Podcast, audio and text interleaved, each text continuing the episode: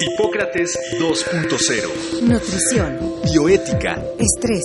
Vacunación. Salud. El Programa Universitario de Investigación en Salud y Radio UNAM presentan Hipócrates 2.0. Investigación y vanguardia en salud.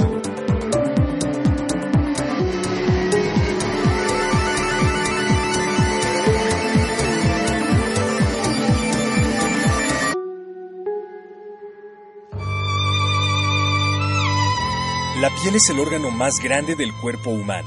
Además de servir como capa de protección ante agresiones externas, a través de su propio sistema de defensa, es útil para regular la temperatura del cuerpo y su función está vinculada con las reacciones del sistema nervioso y el equilibrio hormonal.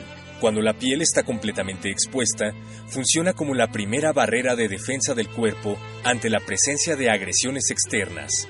Entre los microorganismos que afectan la piel se encuentran bacterias, hongos, virus, parásitos e insectos.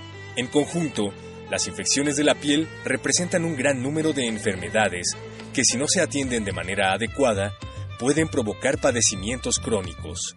Para hablar sobre las principales infecciones de la piel, sus características, manejo y prevención, hoy, en Hipócrates 2.0 platicaremos con el doctor Roberto Arenas Guzmán, médico, dermatólogo, especialista en micosis con más de 30 años de experiencia clínica, de investigación y docencia en la materia, y actualmente jefe de la sección de micología en el Departamento de Dermatología del Hospital General, Dr. Manuel Gea González.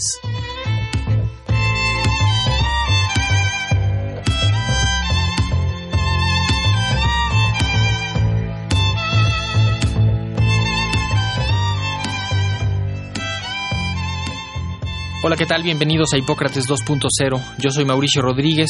Pues en esta ocasión vamos a hablar sobre un tema muy importante, muy vasto, que es eh, las infecciones de la piel. Lo escuchábamos en la cápsula. La piel es, pues es el órgano más grande, uno de los más expuestos y, pues por lo tanto, hay muchos riesgos y muchas eh, agresiones que llegan a la piel y ahí empiezan a darse los problemas. Y para platicar sobre este importante grupo de enfermedades, invitamos al doctor Roberto Arenas Guzmán, que es dermatólogo. Si bien su super especialización es en los hongos de, de la piel y en algunos de los hongos eh, sistémicos, ve mucha clínica dermatológica y también muchas infecciones de la piel Roberto, muchísimas gracias por venir. Muchas gracias por la invitación. Oye, las infecciones de la piel son muchísimas, ¿no? Las, que empiezan en la piel, las que empiezan en otro lado y, y, llegan a la piel, o enfermedades sistémicas que dan problemas en la piel que condicionan infecciones. ¿Cuáles serán las más importantes? Bueno, yo empezaría mencionando que las infecciones pueden ser por virus, por bacterias, por bacterias de diferentes, por bacterias comunes, por micobacterias, que son enfermedades graves y que también pueden ser por hongos. En general son enfermedades muy frecuentes en la piel, porque si tenemos en cuenta que un país como el nuestro, el 30% de la consulta general son enfermedades dermatológicas. Entonces creo que todo médico en algún momento de su vida va a tener que tratar a un enfermo de piel y va a tener que tratar a un enfermo que tiene una infección que son muy frecuentes. Y cualquier persona le va a dar un problema en la piel y va a ir a buscar consulta también. Eso refleja esa estadística, ¿no? Sí, por ejemplo, a lo mejor las más sencillas son las infecciones por bacterias, que las más sencillas decir de diagnóstico y de tratamiento serían los impétigos que predominan en niños. El impétigo tiene dos formas, un impétigo primario y un impétigo secundario. El primario aparece generalmente secundario a una infección de un orificio. Infección en el oído, en, la nariz, en la boca y alrededor te empiezan las lesiones que son pústulas y costras y que evolucionan rápidamente. Impétigo quiere decir ad ímpetu. Entonces rápidamente se disemina, a veces espanta mucho al médico, a la mamá, por supuesto, y en general pues se curan muy fácilmente con unos fomentitos y un antibiótico, un antiséptico. Local. Local. O sí, estas son como infeccioncitas que también se asocian a alguna otra condición que lastimó la piel. Sí. Típico caso que lo ilustramos en la escuela, eh, la varicela. Claro. La varicela le salen muchas lesiones en la piel al niño, le da mucha comezón, se rasca con las uñitas sucias o se rasca con las manos sucias o trae la piel, simplemente las bacterias que ahí viven en la piel, pero como se lastimó la barrera de protección de la piel natural, se instalan esas bacterias y causan una infección que se caracteriza básicamente porque hay un poquito de pus, eh, un liquidito amarillo, unas costritas este como amarillo ocre, ¿no? Este, Sí, esas son, son los simpéticos secundarios que aparecen sobre una dermatosis previa, como ya decía, la Sí. varicela, o puede ser también una enfermedad que dé mucha comezón, como la escabiasis. Entonces, los pacientes tienen pústulas sí, o vesículas y la parte secundaria es la costra. sí. La costra melicérica, porque parece miel Ajá. y. Entonces, cuando alguien ve eso, pues ya sabe que el paciente tuvo una pústula y seguramente una infección secundaria. Generalmente son bacterias que ahí viven en la De la piel, son sí. estafilococos que ahí están Son comunes. ¿no? Normalmente en la piel les cambiaron las condiciones locales y la bacteria dijo, pues ahora sí me voy a defender o ahora sí voy a causar problema. Y es importante también reconocer que son podría ser la puerta de entrada para una infección sistémica, ¿no? Sí, claro, son infecciones superficiales que hay que tratar oportunamente porque hay que recordar que pueden dar o una celulitis o una erisipela posteriormente si se Claro. dejan o a través de una solución de continuidad o podría dar una septicemia, ¿no? En casos Sí. que se abandone, ¿no? En pacientes con inmunocompromiso. Sí, o sea, no, no se vale decir, ay, es que yo siempre traigo unas costritas con tantita, una costra melicérica en la barba de un cuate que se está rasurando siempre y que no ha hecho nada al respecto. Hay es que mejor atenderlo. ¿no? tratarse oportunamente y se resuelve rápidamente. Ok, ahora ya que estamos en, las, en el terreno de las bacterias, hay una muy importante que es la lepra. Algunos dicen que ya se acabó, otros dicen que no se ha acabado. Eh, a mí me consta que no se ha acabado, está más o menos bien delimitada, pero sigue siendo un problema que una de las principales manifestaciones es en la piel precisamente. Sí, yo creo que la lepra es de las enfermedades más importantes que tenemos en el país, junto a otra micobacteria que es la tuberculosis. Se pensaba que prácticamente se había erradicado porque hay un tratamiento que proporciona la Organización Mundial de la Salud a través de los organismos oficiales también en el país, pero que se ha descuidado la información de la enfermedad, la educación de la enfermedad. Y recientemente, yo que viajo mucho por todo el país, he visto casos nuevos de lepra, pero no iniciales casos muy avanzados de lepra, casi con fases leonina. Entonces eso habla de que no se diagnostica la enfermedad. Claro, y que aunque hayan ido a los servicios de salud, los servicios de salud no lo detectaron. Porque el médico no conoce la enfermedad. Sí. Entonces creo que a mí nada más me hablan para hablar de la enfermedad en enero cuando es el Día Mundial de la Lepra. y de hecho, muy curioso, que estoy trabajando en un grupo para preservar la historia de la enfermedad. De la Entonces es un grupo que se mantiene con una fundación japonesa y que trabajamos varias gentes de Latinoamérica para preservar la historia de la enfermedad, pero ahora que me junto con el grupo y que estamos trabajando, que es bueno porque con eso damos a conocer al médico Sí. que existe o cómo existió la enfermedad, pero estoy viendo casos nuevos. Entonces yo creo que tenemos que hacer como entrevistas de cómo es la enfermedad para que el médico la vuelva a diagnosticar. Y cerciorarnos de que en las escuelas de medicina no dejemos de enseñarla. Claro. Eh, yo en particular doy la clase de bacteriología a los estudiantes de medicina y sí me detengo una sesión a hablar de lepra. ¿no? Cuando menos las diferencias, cuáles son sus características, dónde está más o menos distribuida y hacer énfasis en que, en que sí es un problema que ahí está. ¿No? Creo que es algo que aparte tenemos que saber mucho el médico mexicano, Sí. porque la forma más grave de la enfermedad que era lepra difusa se describió en México por un médico mexicano, por Rafael Lucio, que fue presidente de la Academia Nacional de Medicina. Fue redescubierta por mi maestro, que fue el profesor Latapi, casi 100 años después. Y ahora, casi 100 años más tarde, un médico chino que trabaja en Estados Unidos ha redescubierto una segunda micobacteria. Porque antes nada más había Mycobacterium lepre y ahora hay Mycobacterium lepromatosis, el que causa esta forma de la enfermedad. Entonces creo que el médico mexicano tendría la obligación de conocer culturalmente esta forma clínica de la enfermedad. Ahora, si quisiéramos llegar al diagnóstico por el otro lado, o sea, que el paciente sospeche que tiene lepra, ¿Cuáles son las, las manifestaciones clínicas más Pues frecuentes? la manifestación fundamental es que tiene pérdida de la sensibilidad. Ok. No siente, se pica, se quema y no siente, entonces ya tiene que sospechar que tiene lepra. No que es diabético y que tiene esta neuropatía diabética, ¿no? Como Exacto, porque No confundirlo con eso. no confundirlo y tiene que consultar al dermatólogo porque es el que conoce bien la enfermedad. Y una, hay unas lesiones como bolitas que salen Sí. por debajo de la piel un poquito profundas. La manifestación inicial es una mancha hipocrómica, una Ajá. mancha un poquito blanca, no tan blanca, como las que tienen los niños por en la cara, como la pitiriasis alba, con pérdida de la sensibilidad. Y después vienen las lesiones más tardías, que son nódulos, lesiones circunscritas de la piel, que aparecen más en las partes expuestas, en la cara, en los brazos. Pero no el vitiligo, ¿no? No, no, el vitiligo es blanca, blanca. Ok, acrómica. porque no vayan a pensar Es que los- hi- hipocrómica. los que tienen vitiligo No, ya, ya están con, el, el problema. Bueno, en las fases avanzadas, como se están dañados los nervios, se provocan deformaciones, Mutilaciones, sí. mutilaciones. Sí, este, realmente porque no sienten ni se queman, Sí. no se lastiman en, en trabajos fuertes, entonces hay que educar al paciente. Y eso, digamos, cualquier dermatólogo más o menos sí está entrenado en, en Cualquier dermatólogo está internado en sospechar la enfermedad. Después el diagnóstico preciso no es tan sencillo de, de la forma clínica, etcétera, porque hay formas que llamamos pausivacilares y formas multivacilares.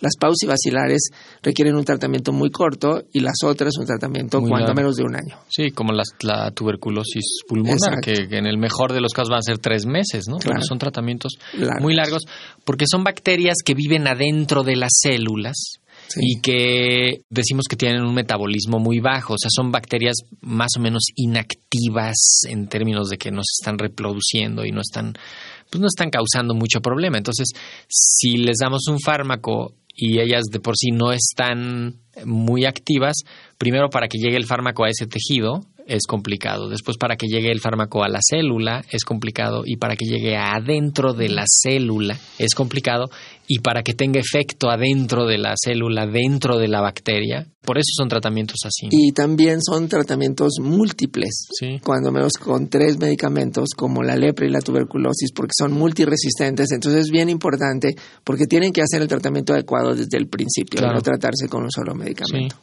Tu campo de experiencia máxima, voy a decir que son los hongos de la piel y los hongos de las uñas, la onicomicosis y las tiñas.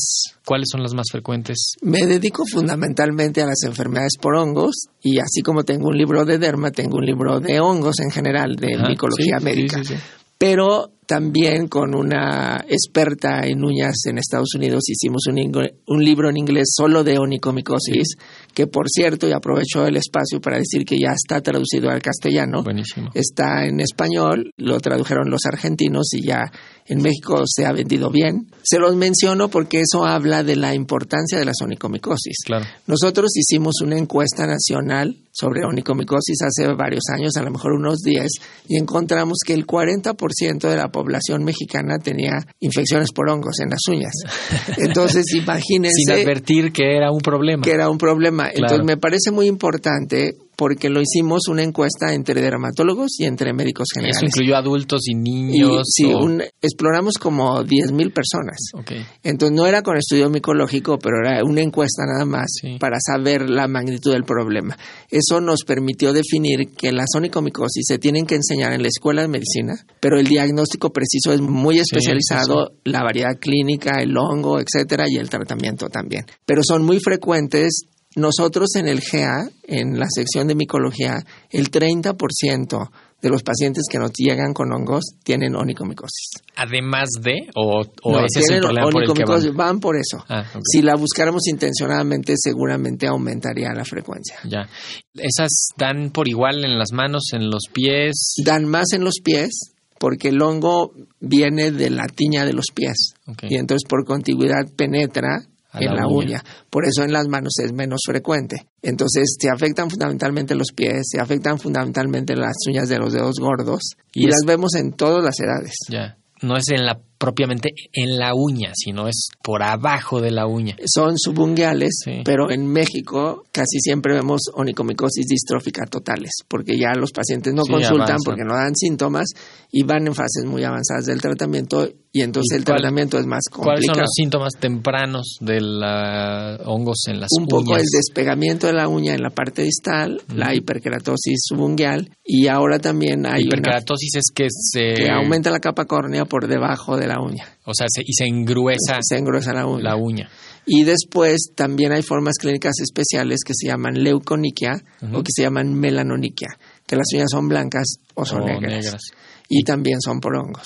La leuconiquia la vemos mucho en pacientes con SIDA. Y la melanoniquia quizá es importante que podría ser un melanoma, así que vayan pronto. Si le sale un lunar abajo de una uña, vayan a claro, sí, este, No, no, sí, si tiene una melanoniquia, el diagnóstico diferencial es con melanoma. Sí, claro. De hecho, así mandan al paciente para descartar un tumor. Dices que ahí en ese caso el hongo viene de la tiña del pie, que, que, está en la planta de los pies me atrevo a decir que es uno de los de los diagnósticos populares más utilizados, el de tienes hongos en los pies o tengo hongos en los pies. O sea, creemos que cualquier cosa que pasa en los pies, si nos da comezón, si huele mal, si, si se descama un poco, si se hace una roncha, si se hace una bolita, si decimos son hongos. Y como todas las cremas y los talcos y tal están a la mano, nos ponemos eso.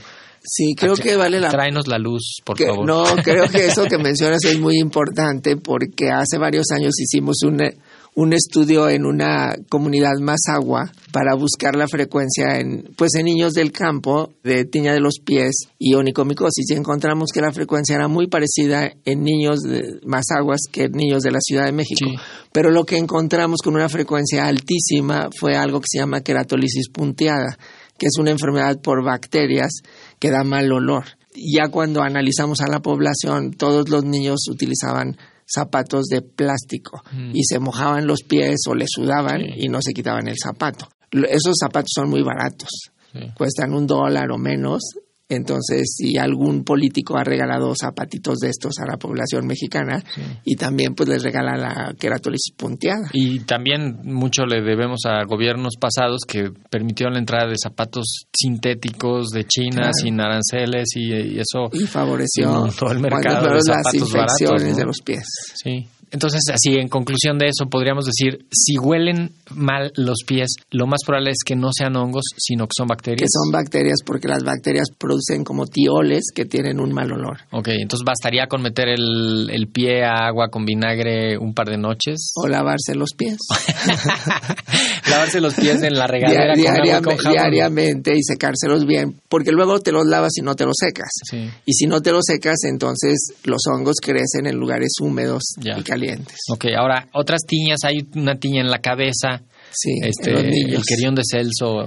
es una tiña inflamatoria de la cabeza. La caspa no es tiña, ¿no? La caspa no es tiña, se relaciona con un hongo que se llama malacesia, pero la malacesia vive normalmente en la piel cabelluda y se incrementa la población cuando tienes caspa. Entonces, por eso a veces dan tratamientos combinados para la caspa y para el hongo. Sí, la caspa es como una descamación excesiva ¿no? del, cuero cabelludo. Crea condiciones en las que este hongo puede. Pero ahora hemos visto como formas más graves de caspa, de dermatitis seborreica verdadera. El uso continuo de cremas para los hongos de los pies o de shampoos para los hongos de la caspa puede tener problemas a largo plazo? Pues en, en general no hay que abusar, sino que hay que hacer mejor tratamientos cortos, efectivos, diarios, y no ponerse un día, sino tratamientos que erradiquen verdaderamente al hongo. Y si se curan muy bien, se curan los pies y se curan las uñas también, que es importante saber porque a veces el paciente tiene las uñas gruesas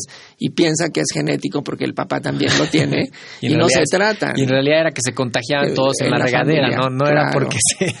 Sí, en esas sí se contagian. En realidad, porque se contagia el hongo que está en el baño, que está en la familia y también hay una predisposición genética para adquirir ciertos hongos. ¿Ah, sí? HLA. Nosotros en México somos pioneros en el estudio genético del HLA en relación con las infecciones con hongos en ah, las uñas.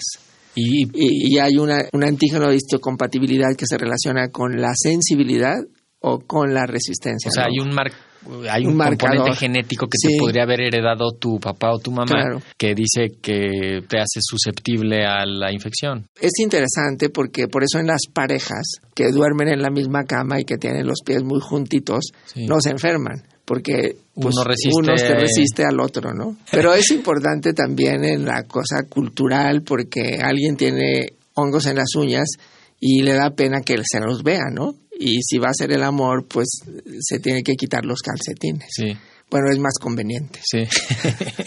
el pie de atleta. Es una tiña de los pies, que también es un sinónimo, pero yo a veces pienso que los que menos tiña de los pies tienen son los, atletas, porque se lavan muy bien los pies muchas veces, usan zapatos súper apropiados, ahora los tenis son Y se ponen, le ponen mucha atención a sus pies, ¿no? Sí, hay una tiña incluso de los eh, de las personas que hacen deportes de contacto, como los gladiadores, estos luchadores de sumo, y se llama tiña gladiatorum. Porque se adquiere al pegarse la piel. Ah, Aunque las tiñas que más vemos en los niños, por ejemplo, son las que se adquieren de las mascotas, de los perros y los gatos. Que se lo pasan a la piel del niño. Se la pasan a la piel del niño. Microsporum canis es un parásito de los perros y gatos. Y, las mascotas, todas las personas en México tienen mascota y si no tienen niños tienen y si no su vecino tiene o un perrito. sí. Y esa la, la, manifestación cuál es la zona más afectada las partes expuestas la cara los brazos el cuerpo porque cargan a la mascota. Sí. O sea no en vano que se laven las manos después de jugar con el perro. Pues más bien si lo abrazan le caen las esporas en la piel y fácilmente crecen. Pues es que se bañen diario pues más bien que traten a la mascota. Te tratan a la mascota, la tienen que llevar al veterinario. ¿Ah, no pueden recibir la dosis de un humano. Porque luego se hace muy fácil pues darle lo mismo que te dieron a ti, matas a la mascota. Oye, quiero saltar justamente como los piojos. Ah, vamos a hablar de piojos, que es un insecto que pues te... un insecto sin alas. ¿no? Ajá. Pero los piojos son muy frecuentes. Sí, yo creo que un día tengo que venir a una, sesión para hablar de puro piojo. Ahorita que te mencionaba que son insectos sin alas, es muy importante porque la gente piensa que si ves a uno con piojo te va a volar el piojo. Los piojos se adquieren de que pegas cabeza con cabeza.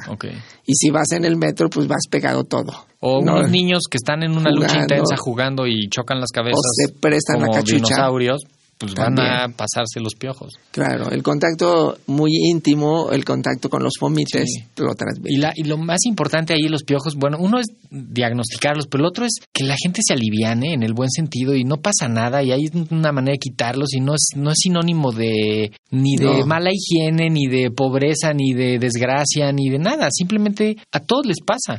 Sí, en los últimos años han afectado escuelas privadas de niveles altos. De ricos, de pobres, de todo. Los piojos son de varios tipos, de la cabeza, del cuerpo y del pubis. Los de la cabeza son fundamentalmente de niños por el contacto cercano, aunque lo pueden transmitir a los adultos. Los del cuerpo son de vagabundos porque está el piojo en la ropa y los del pubis pues son se adquieren por contacto sexual. No hay otra manera.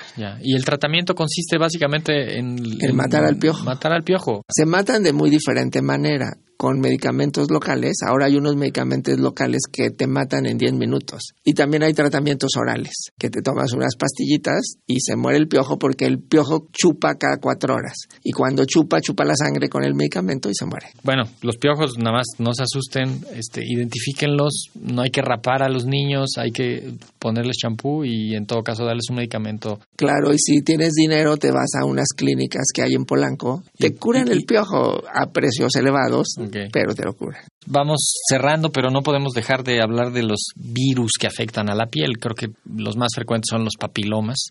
Sí, las verrugas. Son las verrugas, ¿no? Las verrugas son frecuentísimas en los niños, se llaman verrugas vulgares precisamente por la frecuencia, pero hay verrugas vulgares, hay verrugas planas, hay verrugas plantaras y hay verrugas papilomatosas en las mucosas que se llaman condilomas, de, transmisión sexual. Lo más importante ahí puede ser que son un indicador de contagio, me parece relevante y que algunos papilomas en la etapa crónica se relacionan con algunos cánceres. Entonces, no es cosa menor decir, ay, sí, este tiene verrugas, o sino. Yo creo que, si un niño tiene verrugas vulgares, lo más importante es que no maltraten al niño, que no usen cáusticos, porque le van a dejar una cicatriz para siempre. Que no se lo corten, que no le pongan leche liguera y una navaja y lo que. No, es que hay cosas. Un tratamiento sencillo, médico, que los cure aunque tarden y que no le dejen ninguna cicatriz. Nos quedan muchas, muchas infecciones, creo que las, las úlceras, vamos a hacer más bien luego un programa de úlceras. Quiero hacer nada más una última reflexión. Hipócrates describió en muchos de los aforismos la importancia del cuidado de la piel, de la higiene, de la vigilancia de las heridas, de las características de las heridas. Eh, sin duda, las heridas de la piel, las infecciones de la piel son un asunto muy relevante que nos puede decir muchas cosas sobre la condición de salud del paciente, pero también sobre la vida y sobre la historia misma de la medicina. ¿no? Sí, yo creo que si vemos algún cuadro antiguo, podremos ver, por ejemplo, a San Roque, que es el santo de la peste que tiene una herida en una pierna. Y cuando yo he visto diferentes acepciones de la imagen, todas las imágenes tienen la misma herida. Y si lo comparo con una herida de la actualidad, es una micobacteriosis atípica. Yo creo que había en ese tiempo y que hay ahora y que hay un resurgimiento de muchas enfermedades. Es decir, todo lo que se va regresa. No, el, eh, Hipócrates hablaba sobre la, la, evolución de las heridas, por ejemplo, o sea, si cambiaba la secreción, si cambiaba, si estaba entumecida o no, describe muy bien el tétanos. Sí, yo creo que tenemos que retomar la medicina clínica descriptiva porque con una buena descripción de una lesión podemos hacer un diagnóstico y no pensar que todo en la actualidad, aunque hay muchas cosas muy modernas, se diagnostica con máquinas, ¿no? O con el laboratorio. Sí, creo que... que primero hay la opinión del ojo clínico para hacer un buen diagnóstico. Perfecto. Pues con esa idea nos vamos a quedar con la presencia de un gran clínico. Muchísimas gracias, Roberto, por haber venido a Hipócrates 2.0. Muchas gracias. Los esperamos la próxima semana. Yo soy Mauricio Rodríguez. Muchas gracias por su atención. Quédense en Radio UNAM. Agradecemos al doctor Samuel Ponce de León, coordinador del Programa Universitario de Investigación en Salud y coordinador académico de esta serie el Programa Universitario de Investigación en Salud y Radio UNAM agradecen tu escucha. Te esperamos la siguiente semana para platicar sobre lo último en materia de salud e investigación en Hipócrates 2.0. Investigación y vanguardia en salud. Se despiden de ti en la producción Patti Gamboa, Héctor Castañeda y Alejandra Gómez. Hipócrates 2.0. Radio UNAM. Experiencia sonora.